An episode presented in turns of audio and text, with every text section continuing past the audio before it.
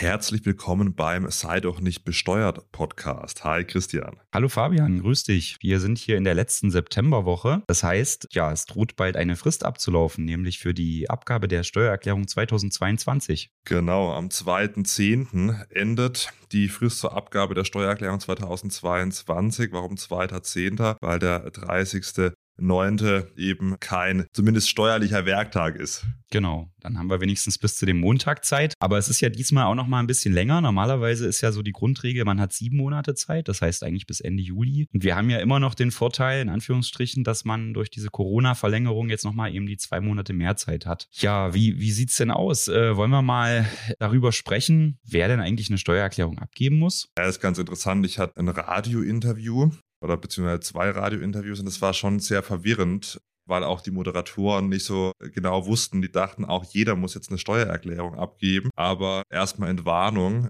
ohne jetzt den Spoiler zu machen, aber Millionen Menschen müssen gar keine Steuererklärung abgeben in Deutschland. Ich sage immer noch gern dazu, sollten aber, weil diejenigen, die freiwillig abgeben, obwohl sie nicht müssen, im Schnitt 1095 Euro zurückbekommen. Das ist jetzt nicht irgendwie eine Werbeslogan oder auch ein Werbeslogan von vielen Steuer, Steuersoftwareanbietern, aber es sind Zahlen vom Statistischen Bundesamt. Aber lass uns heute mal ähm, darauf eingehen, wer eben bis zum 2. Oktober, also bis kommenden Montag, die Steuererklärung abgeben muss. Oder soll man erstmal sagen, wenn man an Steuerberater Steuerberater, eine Steuerberaterin oder einen Lohnsteuerhilfeverein hat, dann muss man erst am 31. Juli 2024 abgeben. Ja, genau. Deswegen bin ich hier noch super entspannt und mache mir irgendwie keine Sorgen, weil zum Glück gilt diese Verlängerungsfrist auch für mich als Steuerberater, auch wenn ich keinen beauftrage und natürlich alle, die einen Steuerberater haben, die können jetzt auch noch ganz entspannt sein. Da wird es dann erst spannend Ende des Jahres, wenn vor allem die Kapitalgesellschaften dann ihre Jahresabschlüsse hinterlegen müssen, veröffentlichen müssen beim Unternehmensregister. Aber genau, jetzt geht es vor allem um die Privatleute, ne?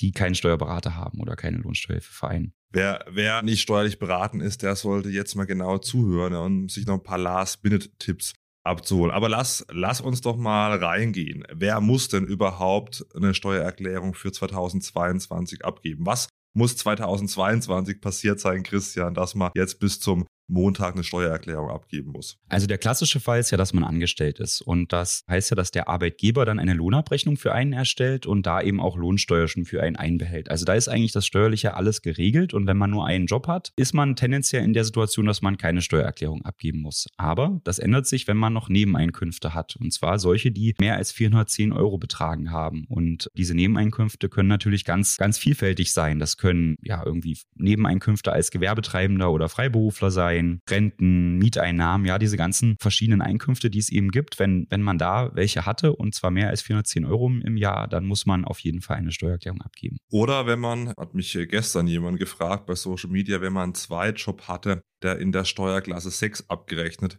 wurde. Also da gelten jetzt nicht die Minijobs. In der Regel muss man sagen, weil zu 99 Prozent übernimmt da der Arbeitgeber die Steuer, die Pauschalsteuer von 2 Prozent. Es gibt auch Fälle, in denen der Minijob in der Steuerklasse 6 abgerechnet wird, aber eher die Ausnahme. Aber es, es gilt für richtige, sage ich mal, sozialversicherungspflichtige Zweit- und Nebenjobs. Aber da kann man ja eigentlich sagen, dass das immer gilt, oder? Also letztendlich, wenn du einen zweiten Job hast und das ist kein Minijob, bist du Abgabe verpflichtet. Genau, da habe ich gestern jemand gefragt, ob er jetzt noch extra irgendwelche Sachen kaufen sollte, um die Steuerlast zu drücken. Und da muss man natürlich auch nochmal sagen, also jetzt nur auf Krampf irgendwas zu kaufen, also 2022 ist eh schon vorbei, aber jetzt auch in 2023, also jetzt auf Krampf irgendwas zu kaufen, um von der Steuer das abzusetzen. Also wenn ich für 1000 Euro was von der Steuer absetze und selbst wenn ich im Spitzensteuersatz von 42 Prozent bin, dann bekomme ich halt 420 Euro wieder. Also jetzt nicht so, dass man äh, denselben Betrag oder gar wie manche Mal noch mehr zurückbekommt. Also nicht nur ja, über Steuern steuern, sondern auch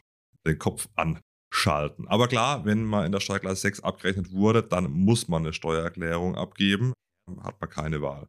Und nochmal zur Klarstellung, Minijobs, ja, das ist ja eigentlich auch super beliebt, dass man irgendwie, also nehme ich auch immer weiter so wahr, dass man einen Hauptjob hat und dann irgendwo noch einen Minijob macht, wo man dann bis zu 520 Euro brutto gleich netto das ausgezahlt bekommt. Das ist ja echt ganz interessant, dass da diesen Job muss man nicht angeben in der Regel, ne, wie du gerade gesagt hast, weil da der Arbeitgeber alles pauschal äh, abgeführt hat. Wie ist es denn bei deinen Mitarbeiter, Mitarbeiterinnen? Haben die zum Teil einen Antrag auf Lohnsteuerermäßigung gestellt, Christian? Ganz ehrlich, das weiß ich gar nicht so genau, weil wir, das macht ja dann, das läuft ja über unsere Lohnabteilung, aber das, wir haben natürlich sehr sehr schlaue Mitarbeiter, die das sicherlich gemacht haben, um noch einen Liquiditätsvorteil zu erlangen. Ja, kann man, dadurch kann man nämlich, wenn man ja bestimmte Sachen von der Steuer geltend machen kann oder abziehen kann und einen gewissen Steuervorteil dadurch erlangt, dann muss man ja eigentlich immer warten, bis das Jahr rum ist und dann kannst du irgendwann, ne, dann dauert es auch noch mal ein paar Wochen oder Monate, bis die Formulare da sind, um die Steuererklärung überhaupt abgeben zu können. Das heißt, du müsstest eigentlich relativ lange auf diesen Steuervorteil warten und das ist natürlich schlecht. Und dafür gibt es halt diese Möglichkeit der Lohnsteuerermäßigung, die man auch echt nutzen sollte, um eben diese ganzen Steuervorteile, die man bekommt oder bekommen kann, dann auch schon unterjährig bei der Lohnabrechnung berücksichtigt zu bekommen und dann eben auch ein höheres Nettogehalt zu erhalten.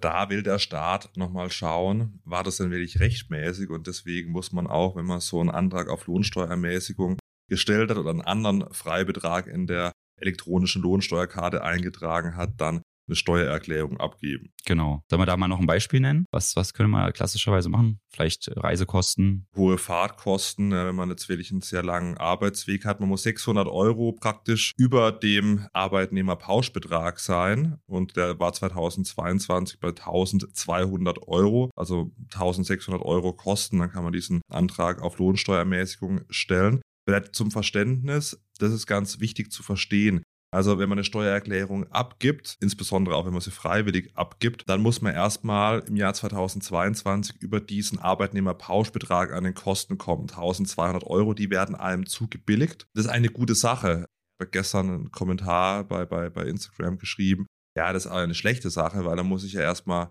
irgendwie drüber kommen. Ja, das stimmt irgendwo, psychologisch eine schlechte Sache, aber eigentlich eine gute Sache, weil der Staat sagt, okay, du musst mir gar nichts nachweisen und ich sag dir einfach, du hast 1200 Euro Kosten gehabt. Also eine gute Sache, was manchmal zur Ernüchterung führt, wenn man jetzt halt irgendwie 1250 Euro Kosten hatte und dann irgendwie 20 Euro zurückbekommt, hm, dann sagen wir, lohnt sich ja gar nicht, aber im Prinzip ist dieser Arbeitnehmerpauschbetrag eine gute Sache. Dieses Jahr liegt er bei 1230 Euro. Genau. Ja, Christian, wie sieht es bei dir aus? Ja, du musst ja auch, denke ich mal, eine Steuererklärung abgeben, nicht nur wegen irgendwie deiner beruflichen Selbstständigkeit, sondern auch, äh, weil du verheiratet bist. Ja, das stimmt. Allerdings haben wir nicht die Lohnsteuerklassen gewechselt, weil erstens wir ja beide berufstätig sind und gut verdienen. Das heißt, äh, dieser Lohnsteuerklassenwechsel zwischen Ehegatten ist ja besonders interessant, wenn einer viel verdient und der andere wenig. Das ist bei uns nicht der Fall. Und ja, hinzu kommt, dass es ja eigentlich auch nur so ein Liquiditätsvorteil ist. Da haben wir ja schon mehrfach besprochen, dass viele immer völlig durchdrehen, wenn sie jetzt heiraten und dann sagen, um Gottes Willen, ich verpasse hier meine Steuerersparnis und wollen dann unbedingt alles ausgerechnet haben, welche Steuerklasse jetzt die beste ist. Und das kann man sicherlich machen. Und Liquidität ist natürlich jetzt in Zeiten der wieder gestiegenen Zinsen auch eine gute Sache, aber ist ja eigentlich völlig überbewertet, der Lohnsteuerklassenwechsel. Gehen wir da nochmal schnell drauf ein. Also, wenn man jetzt wie du und deine Frau in der Steuerklasse 4 ist, dann muss man keine Steuererklärung abgeben. Aber sobald man da rauswechselt, also beispielsweise beide arbeiten und die Steuerklassenkombination 3 und 5 haben, dann muss man eine Steuererklärung abgeben. Dasselbe gilt bei der Steuerklasse 4 mit Faktor. Also da kann man sich dann als Ehepaar trotz allem, auch wenn man keine weiteren Einkünfte oder irgendwas hat, Sobald beide arbeiten und man eben aus der Steuerklasse 4 rauswechselt, muss man eine Steuererklärung abgeben, ob man will oder nicht. Und dann kann es in Ausnahmefällen auch dazu kommen, dass eben äh, nachgezahlt werden muss. Das ist natürlich dann nicht so schön. Ich lese dann immer so, dass manche extra dann in der Steuerklasse 4 bleiben, weil sie eben keinen Bock haben, da irgendwie auf eine Nachzahlung. Ja, das ist aber, wie gesagt, insgesamt ist die Steuerbelastung da dieselbe in allen Steuerklassen. Aber weißt du, was ja auch passiert, wenn du jetzt wirklich dieses diese Steuerklasse 3 und 5 nimmst, ne, was ja so der Klassiker ist. Einer hat die, die Steuerklasse, wo dann sehr hohe Abzüge sind, der verdient aber nicht viel und dann die andere, der andere Ehegatte hat dann eben die, Steuer, die bessere Steuerklasse, wo nicht so viele Abzüge sind. Und dann machst du die Steuererklärung, die du ja machen musst, haben wir ja gerade gesagt, und dann kommt halt die Nachzahlung bei raus weil das halt ein bisschen zu viel Erstattung war, unter das Jahr, un, unterjährig. Und dann sagt halt das Finanzamt, naja gut, ihr, ihr, müsst hier immer nachzahlen, dann setze ich jetzt mal vierteljährliche Vorauszahlung für euch äh, fest. Und dann zahlst du das irgendwie ab dem zweiten, dritten Jahr spätestens sowieso nach über die Vorauszahlung, die das Finanzamt festsetzt. Also ja, ich glaube, da haben wir auch schon viel drüber gesprochen. Lohnsteuerklasse 3 und 5 ist natürlich spannend, so mit Elterngeld und so, ne? Und aber ansonsten sind wir da jetzt, glaube ich, nicht so die absoluten Verfechter. Nee, was eine Überleitung, Elterngeld, ja, Lohnersatzleistung, ja, wenn man die bekommen hat, nicht nur Elterngeld, sondern auch Kurzarbeitergeld, Arbeitslosengeld, weitere Lohnersatzleistungen, die mehr als 410 Euro betragen haben, dann muss man auch eine Steuererklärung abgeben. Und da gilt dasselbe. Es kann zu Nachzahlungen kommen. Warum? Wenn man jetzt Elterngeld bekommt, dann ist es zwar steuerfrei, aber unterliegt dem sogenannten Progressionsvorbehalt, also erhöht den Steuersatz auf die anderen Einkünfte. Da sind manche Eltern dann doch überrascht, a, dass sie eben durch das Elterngeld dann verpflichtet werden, eine Steuererklärung abzugeben und b, dass sie dann eventuell noch mit Nachzahlungen konfrontiert werden. Also wer jetzt zuhört, Eltern, die hier zuhören, ja, also da eine Steuererklärung machen, wenn ihr Elterngeld bekommen habt und dann hoffentlich habt ihr was auf die äh, Seite gelegt. Wer den Podcast abonniert hat, der weiß das schon und alle Folgen gehört hat, gerne das machen und eine Bewertung da lassen. Ja, Werbepause Ende. Ja, sehr gut. Fabian, da habe ich gleich mal noch einen Steuertipp, weil wenn man jetzt solche Lohnersatzleistungen bekommt, äh, das war zum Beispiel auch beim Kurzarbeitergeld, was ja zu Corona-Zeiten, gerade im Jahr 21 ja ganz viel gezahlt wurde, dann kann sich wirklich so eine Situation ergeben, dass man als Ehepaar besser dran ist, wenn man sich nicht zusammen veranlagen lässt. Also wenn man sagt, ich bin, ne, man ist zwar verheiratet, darf die Steuererklärung zusammen machen, alles zusammenlegen, die Einkünfte und dann den Steuersatz gemeinsam ermitteln, aber das kann in solchen Konstellationen, wo man solche Lohnersatzleistungen bekommen hat, sogar nachteilig sein. Also wenn man da viele davon hat, sollte man das vielleicht mal überlegen oder mal aus ausrechnen lassen, ob es besser ist, äh, die Steuererklärung getrennt abzugeben. Hm, absolut, ja. Dann, ja, wenn man jetzt eine Abfindung bekommen hat im Jahr 2022, ja, für eine mehrjährige Tätigkeit und die sogenannte Fünftelregelung angewendet wurde, dann muss man auch eine Steuererklärung abgeben. War, glaube ich, 2021 noch eher der Fall, glaube ich, ja. Wobei auch im Jahr 2022 haben wir ein paar geschrieben, was kann ich denn noch machen, wenn ich eben eine Abfindung bekommen habe. Da kommen wir vielleicht später noch dazu, was kann man denn noch last minute, äh, trotz dessen, dass das Jahr noch ja, schon vorbei ist, noch machen. Aber genau, wenn das passiert ist, dann muss ich auch eine Steuererklärung abgeben oder genau. Ja, und dann kommen jetzt noch so ein paar nicht so spannende Themen, aber wir können sie mal ja. kurz noch nennen, oder? Also einmal, zum Beispiel, durch. Genau, wenn man jetzt Kinder hat und die Eltern leben getrennt und man hat dann beantragt, den Ausbildungsfreibetrag oder Behindertenpauschbetrag für das Kind anders zu verteilen. Dann auch nochmal Themen, wenn der Arbeitgeber gewechselt wurde und dann es da eben ja, Besonderheiten bei der Lohnabrechnung gab. Ich würde es jetzt einfach mal so ganz plakativ sagen. Und natürlich der Fall, Ehe wurde geschieden, Partner ist verstorben. Das, das können Themen sein, bei denen man verpflichtet ist, dann die Steuererklärung abzugeben.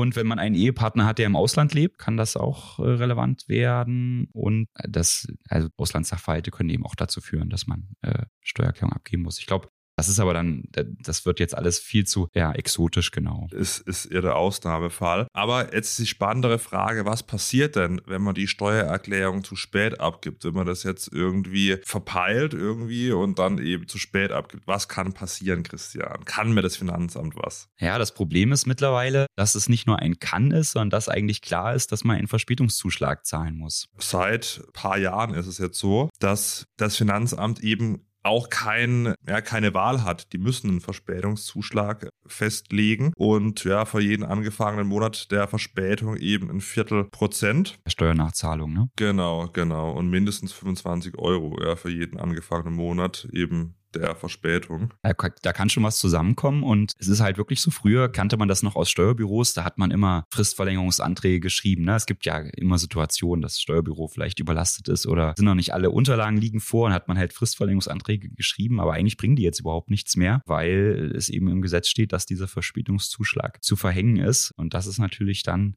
ja, wird vielleicht auch am Ende zu ein bisschen mehr Druck und weniger Bürokratie und man muss halt sagen, dass dieser Verspätungszuschlag, äh, wann geht geht der genau los? Man hat jetzt für das Jahr 2022 19 Monate Zeit. Naja, gut, das ist dann bis ab Ende September. Ne? Also eigentlich geht es dann ab Oktober schon los, ja. Genau. Also äh, man sollte, wenn man hier was mitnehmen möchte, die Steuererklärung eben rechtzeitig abgeben. Dann hat man, dann hat man das Problem nicht. Ja? Und dann ist nicht nur der Verspätungszuschlag ein Thema, sondern auch die Zinsen. Die sind zwar jetzt nicht mehr so hoch, wie sie schon mal waren. Also da habe ich lustigerweise mal eine Projektarbeit an der Uni in Freiburg drüber geschrieben, über diesen sechsprozentigen Zinssatz und habe mal philosophiert, ab wann er denn verfassungswidrig äh, war.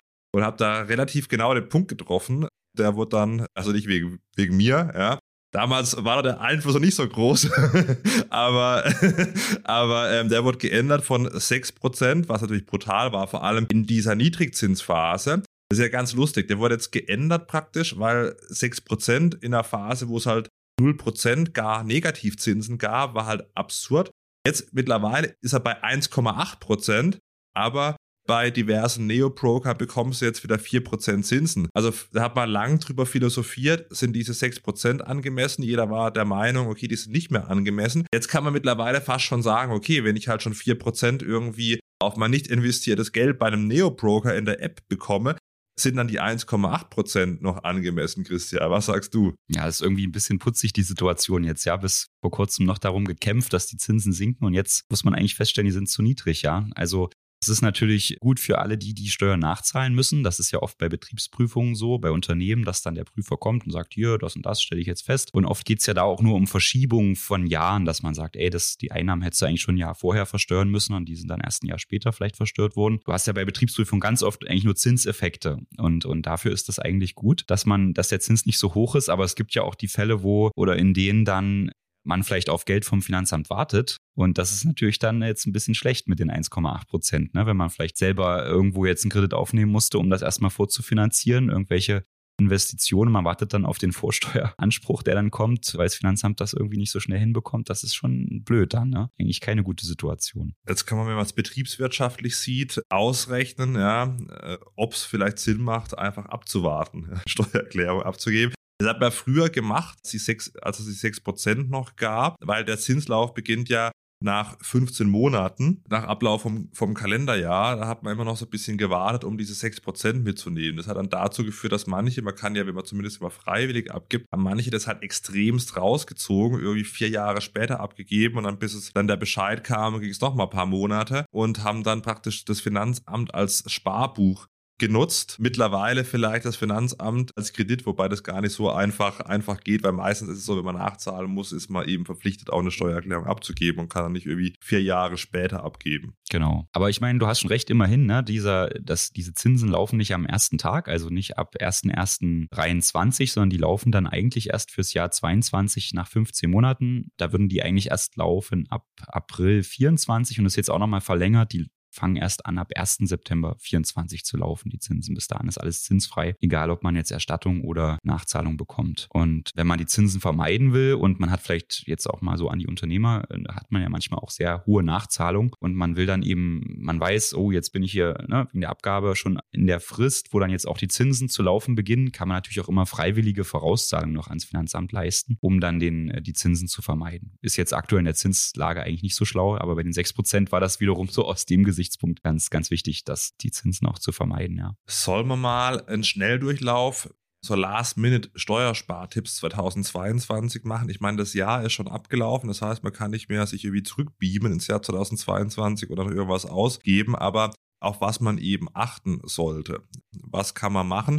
Wie gesagt, den Pauschbetrag von 1200 Euro fürs Jahr 2022 haben wir erwähnt da muss man erst mal drüber kommen. Aber wie kommt man denn da drüber, Christian? Ja, genau. Also dann kann man sich natürlich die Frage stellen, was hatte man denn in dem Jahr so für Ausgaben, die irgendwie im Zusammenhang stehen mit dem Job, den man gemacht hat? Ja, also mit den Einnahmen, die man erzielt hat. Bleiben wir jetzt mal bei Arbeitnehmern. Da geht es natürlich um alles Mögliche, was man irgendwie aufgewendet hat, um den Job erledigen zu können. Das können zum Beispiel Fahrtkosten sein, um zur Firma zu fahren oder auch Kunden zu besuchen, die man jetzt nicht vom Arbeitgeber erstattet bekommen hat. Das können Verpflegungsmehraufwendungen sein, das können Arbeitsmittel sein. Eigentlich ein ganz spannendes Thema, ja, wenn man sich Laptops, Handys, Schreibgeräte gekauft hat. Bei den Verpflegungs Mehraufwendung vielleicht nochmal. Also wenn man jetzt, das gilt für Auswärtstätigkeiten, jetzt nicht für irgendwie, wenn man arbeiten war und dann kann man jetzt nicht irgendwie 14 oder 28 Euro von der Steuer absetzen. Aber wenn man jetzt beispielsweise eine Fortbildung gemacht hat, mehr als acht Stunden von zu Hause und der ersten Tätigkeitsstätte, also dem Betrieb weg war, dann kann man eben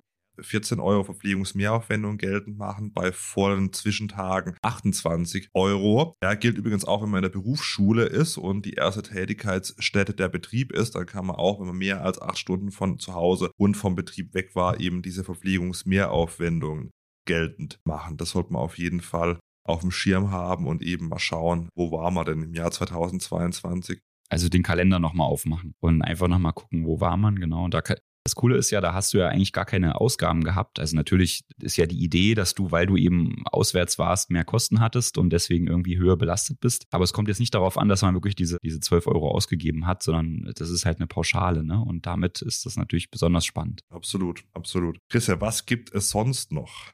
Also die Arbeitsmittel, da müssen wir auf jeden Fall drüber sprechen. Das, das kann ja ganz interessant sein, wenn man sich da was Teures kauft, was man für den Beruf braucht. Der Klassiker ist natürlich Notebook oder Arbeitsplatzausstattung fürs Homeoffice zu Hause. Da könnte man sich natürlich jetzt drüber streiten, ob man so ein Notebook oder vielleicht auch ein Tablet oder so, ob man das vielleicht auch privat nutzt. Ja, da gilt ja also so die Faustregel, eigentlich müsste man so ein Laptop-Fahrtenbuch oder irgendwas führen, aber das ist ja utopisch, deswegen es ist eigentlich meistens so, dass man 50 Prozent dieser Kosten absetzt und wenn man jetzt einen Laptop für 1000 Euro gekauft hat, dann eben 500 Euro von der Steuer absetzt gilt auch für, für Tablets, ja, zumindest ab knapp 9 Zoll Bildschirmdiagonale. Ja, geht leider nicht für Smartphones. Da muss man die Kosten gemäß der Abschreibung aufteilen, genauso wie bei anderen Geschichten, die über 952 Euro gekostet haben. Das sind dann keine geringwertigen Wirtschaftsgüter mehr und dann muss man eben diese Sachen gemäß der Abschreibungstabelle dann von der Steuer absetzen. Vor allem so bei teuren Bürostühlen und teuren Tischen und so weiter sind es dann einige Jahre, die man dann da die Sachen abschreiben muss. Dann haben wir noch die doppelte Haushaltsführung. Hm, das ist ja immer der Fall, wenn man nochmal auswärtig dort am Beschäftigungsort eine zweite Wohnung hat. Haben wir auch mal eine extra Folge für gemacht. Kann man da gerne nochmal reinhören, wann das, wann das möglich ist. Ein wichtiges Thema ist natürlich auch Fortbildung. Wenn man da äh, ja Kosten hatte, um sich fortzubilden, einerseits für den Kurs an, an für sich, ne, das ist natürlich einmal ein Kostenfaktor, aber dann auch natürlich die Reisekosten und die Verpflegungsmehraufwendung, um da hinzukommen und, und sich dann dort aufzuhalten. Also gerade bei Fortbildung lässt sich meistens, wenn man solche macht, da können sich schon Steuervorteile daraus ergeben. Ne? Dann Arbeitskleidung, aber da haben wir auch schon oft drüber gesprochen. Ja, das wäre typische Arbeitskleidung, die man auch selber gekauft hat. Es ist leider eher der Ausnahmefall, weil wenn ich jetzt irgendwie in der Bank arbeite und einen Anzug gekauft habe, dann kann ich das leider nicht von der Steuer absetzen. Der weiße Kittel vom Arzt, der geht natürlich schon noch. Ne? Dann auch die Reinigungskosten dazu und so. Also wenn man sowas hat, das lohnt sich auch, sich das mal genauer anzuschauen. Genau, dann Sonderausgaben, außergewöhnliche Belastung. Also da sind meistens die Beträge, muss man sagen, durch die Kranken- und Pflegeversicherung schon relativ ausgereizt, ja. Da kann es manchmal sein, dass eben, wenn man andere Versicherungskosten hat, dass die sich gegebenenfalls gar nicht mehr auswirken. Aber ja, also vielleicht Tipp, die trotzdem angeben. Also die Versicherung eben sammeln und dementsprechend auch angeben. Ich meine, eigentlich sind wir da ja sowieso jetzt bei der Frage, wie geht man eigentlich vor, ne? Und ich finde ja, also das sage jetzt ich selbst als Steuerberater, aber man kann ja eigentlich in so einem Fall wirklich auch diese Steuer-Apps, die es da so am Markt gibt, einfach mal bedienen. Und da kann man ja wirklich auch, äh, ohne dass es jetzt was kostet, das, diese ganzen Fragen mal beantworten und kriegt dann ausgerechnet, lohnt sich das jetzt überhaupt für einen oder lohnt sich das nicht, ne? Und das ist eigentlich schon eine coole, coole Möglichkeit, die es da mittlerweile gibt, oder? Ja, also ich bin auch Freund von den Steuer-Apps. Klar, die kosten was im Gegensatz zu elsa.de. Aber was will man machen, wenn der Staat eben keine App anbietet, in der man von vorne bis hinten die Steuererklärung machen kann im Jahr 2023? Dann kann man klar die Sachen zusammensuchen. Sollte auf jeden Fall, das ist vielleicht auch noch ein wichtiger Tipp, die sogenannte vorausgefüllte Steuererklärung nutzen. Den Belegabruf. Das hat zwei Vorteile. Nummer eins, weiß eben, was das Finanzamt weiß. Und Nummer zwei, ich weiß, wo ich die Sachen eintragen muss und muss dann nicht irgendwie schauen, wo trage ich denn welche Zahl in welches Formular ein. Also das sollte man vielleicht zuerst machen, die vorausgefüllte Steuererklärung nutzen. Geht das über elster.de, weißt du das? Das geht über elster.de, ja, bekommt man so einen klassischen äh, Brief zugeschickt, dann hat man so einen Abrufcode und dann muss man eben den eingeben und kann da die vorausgefüllte Steuererklärung nutzen. Das ist eigentlich auch gerade bei Renten ganz cool. Ne? Die sind ja auch abgabeverpflichtet, wenn sie, also kommt drauf an, wie, wie hoch die Rente ist, aber bei vielen ist das ja so und die könnten das ja eigentlich super easy über diese vorausgefüllte Steuererklärung machen. Wenn sie jetzt nur die gesetzliche Rente bekommen, da ist ja auch alles ans Finanzamt übermittelt worden. Das kann man sich reinspielen ins Programm und dann ist die Steuererklärung ja eigentlich schon fast fertig für den Rentner, oder? Ja, ja, absolut, absolut. Das sollte man machen. Und blöde bei Elsa ist halt im Gegensatz zu den Steuer-Apps, die, also die Elsa erinnert nicht, was muss ich denn da eintragen und wo muss ich denn da eintragen. Also ich bin großer Freund von den Steuer-Apps, will jetzt hier keine nennen, sonst muss man das noch als Werbung deklinieren, aber man findet auf meinem Kanal meine, meinen, äh, meine Favoriten. Genau. Und dann, wir haben ja schon, denke mal, bei den Krankheitskosten, bringt es überhaupt was? Da können wir auf unsere vorletzte war es, glaube ich, Podcast-Folge verweisen, bei der wir mal durchgegangen sind, ab wann bringt es denn was? So denke mal, da müssen wir jetzt nicht mehr drauf eingehen. Kinderbetreuungskosten sind auch absetzbar. Was da ganz interessant ist, dass man eben zwei Drittel der Aufwendung, maximal 4000 Euro pro Kind und Kalenderjahr absetzen kann und dass es auch für Aufwendungen gilt, beispielsweise für Fahrtkostenerstattung. Wenn jetzt die Großeltern zu einem gefahren sind, kann man eben 30 Cent pro Kilometer von der Steuer absetzen und dann braucht man eben ja, da keinen großen Nachweis. Also man, bra man braucht eine Rechnung, eine Privatrechnung von den Großeltern, also ohne Umsatzsteuer wohlgemerkt. Und dann müssen die Großeltern das nicht versteuern und man kann selber als Eltern von der Steuer absetzen. Denke ich auch mal ein ganz cooler Tipp. Ja. Muss ich nochmal mit meiner Oma reden. Dann Handwerkerleistung, haushaltsnahe Dienstleistung, also im Prinzip die Nebenkostenabrechnung. Das ist auch immer so eine Frage. Was weiß ich, Feuerlöscherwartung, irgendwie Winterdienst, Räumdienst, Treppenhausreinigung, die Sachen, die auf der Nebenkostenabrechnung als Arbeitskosten stehen. Ja, kann man ja von der Steuer absetzen. Da hat man ja oft das Problem, dass man eben nicht ja, diese Nebenkostenabrechnung schon hat. Da ist es so,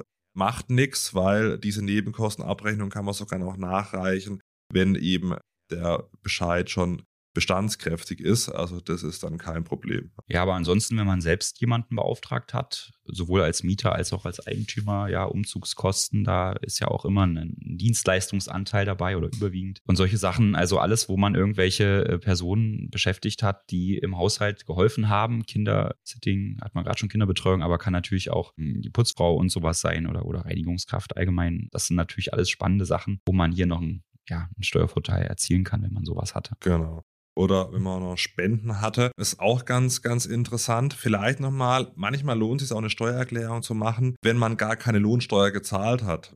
Also äh, ab zu 1300 Euro äh, brutto pro Monat in der Steuerklasse 1 fängt man dann an, Tubi beispielsweise Steuern zu zahlen. Aber es gibt noch andere Gründe, beispielsweise die Mobilitätsprämie, wenn man jetzt Auszubildender einen langen Arbeitsweg hat dann kann sich eine Steuererklärung auch lohnen, obwohl man gar keine Lohnsteuer gezahlt hat. Genauso, wenn man eben Kapitaleinkünfte hat und einen niedrigeren Steuersatz als diese 25% Kapitalertragssteuer, dann kann sich das auch lohnen, obwohl man noch gar keine Lohnsteuer gezahlt hat. Das vielleicht nochmal als mahnender Zeigefinger. Ja, und natürlich die Studenten, Fabian. Ja, ja, genau, genau, genau. Die, wenn man jetzt da haben wir auch schon eine, Folge drüber gemacht. Wenn man jetzt eben in der Zweitausbildung ist, beispielsweise Masterstudium, dann kann man sogar Verlustvorträge machen und dann, wenn man mal einen Job hat, dann die Verlustvorträge nutzen. Bei Verlustverträgen kann ich sogar sieben Jahre rückwirkend das noch machen und bin nicht in Anführungszeichen nur an die vier Jahresfrist da gebunden. Also Studenten, Studentinnen sollten auf jeden Fall vor allem in der Zweitausbildung auch eine Steuererklärung machen, um die Verluste da zu nutzen. Jetzt, Christian, das ist ja oft die Frage, jetzt irgendwie,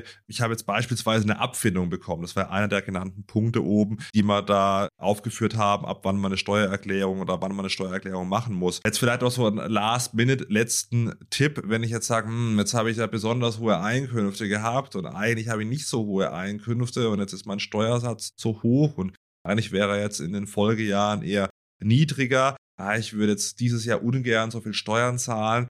Was kann man da noch machen? Also es gibt auf jeden Fall noch eine coole Sache, die man im Auge behalten sollte und das ist der Investitionsabzugsbetrag. Das ist also eine Möglichkeit, in der Steuererklärung einen fetten Verlust anzusetzen und zwar einen Verlust, den man dafür bekommt, dass man in den nächsten drei Jahren in etwas investiert, das dann gewerblich genutzt wird und es muss was Bewegliches sein. Und das ist, das ist jetzt so lapidar gesagt, ne? aber ich habe ja von einem fetten Verlust gesprochen, also das geht bis zu einem Verlust von 200.000 Euro. Dann müsste man was für 400.000 Euro kaufen, ne? also immer das, man kann immer die Hälfte Hälfte von dem, was man investiert, schon vorher jetzt als Verlust ansetzen. Und das gilt eben auch, wenn man äh, den Betrieb noch gar nicht eröffnet hat. Also wenn man jetzt zum Beispiel sagt, hier, ich bin irgendwo rausgeflogen, habe vielleicht noch eine Abfindung bekommen und ich plane mich jetzt selbstständig zu machen und äh, will dafür vielleicht das eine oder andere kaufen, was ich dann, was beweglich ist und ich nutzen werde beispielsweise ein LKW oder sowas, wenn man jetzt in die Spedition einsteigen will, dann könnte man halt schon vorher eben diesen großen Verlust ansetzen. Und äh, das ist natürlich richtig, richtig gut. Und man muss aber berücksichtigen, wenn man die Investition dann nicht tätigt, also wenn man das jetzt ne, nur, nur nutzt in der Steuererklärung 22 zum Beispiel und dann bis zum Jahr 2025 die Anschaffung nicht tätigt, dann muss man das Ganze rückwirkend wieder zurückzahlen, den Steuervorteil, und dann auch noch mit Zinsen von definitiv 6 Prozent. Und diese Zinsen, die man dann so als als Strafzinsen zahlt, kann man ja auch nicht irgendwo als Betriebsausgabe absetzen. Das heißt, eigentlich ist die, ist das ein recht teurer Kredit, den man dann vom Finanzamt bekommt. Deswegen sollte man sich das gut überlegen und es geht aber vielleicht auch so für bestimmte Investments. Stichwort Photovoltaikanlagen haben wir auch schon mal drüber gesprochen, finde ich ganz interessant, weil das ja doch so wie so ein Asset ist, das da einem langfristig Rendite bringt und die auch recht stabil ist und dann mit dem Steuervorteil noch kombiniert. Also das ist schon echt, finde ich, man muss ja eigentlich sagen, alle anderen Sachen, die wir jetzt bisher hatten, die waren jetzt nicht so sexy, ja. Und, und hier kann man aber schon einiges noch mit bewegen. Nee, mit der Investitionsabzugsbetrag ist sexy. Vielleicht noch eine kleine Einschränkung äh, bei PKWs, ja, die müssen zumindest 90 Prozent dann betrieblich genutzt werden. Das kann insbesondere bei Einzelunternehmen und Personengesellschaften schwierig bis unmöglich werden, ja. Ja, wunderbar. Da haben wir mal die, die wichtigsten Punkte genannt, wann man eine Steuererklärung machen muss und was man noch last minute machen kann, um eben doch nicht so viel Steuern zu zahlen. An alle, die es jetzt hören, eben am Montag, am 2. Oktober 2023 muss ich eben, wenn ich nicht steuerlich beraten bin, die Steuererklärung für 2022 abgeben. Ja, teilt die Folge gerne für die Steuererklärungsmuffel, wenn ihr da jemand kennt. Und ansonsten hört man sich hier jeden Mittwoch beim Sei doch nicht besteuert Podcast wieder. Genau, Christian, in diesem Sinne, liebe Grüße aus dem Hotelzimmer in Berlin nach Halle. Ja, viele Grüße zurück. Bis nächste Woche. Tschüss. Ciao, ciao.